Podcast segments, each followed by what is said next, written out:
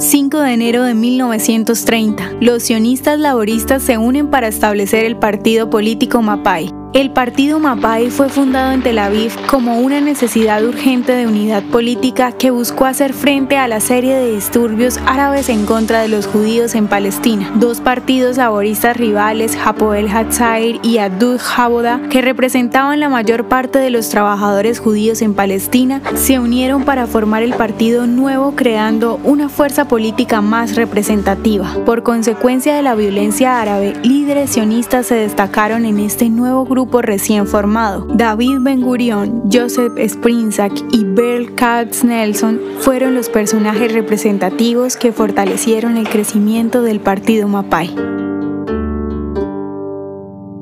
¿Te gustaría recibir estos audios en tu WhatsApp? Compartimos nuevos episodios todos los días. Suscríbete sin costo alguno ingresando a www.hoyenlahistoriadeisrael.com. Hacerlo es muy fácil.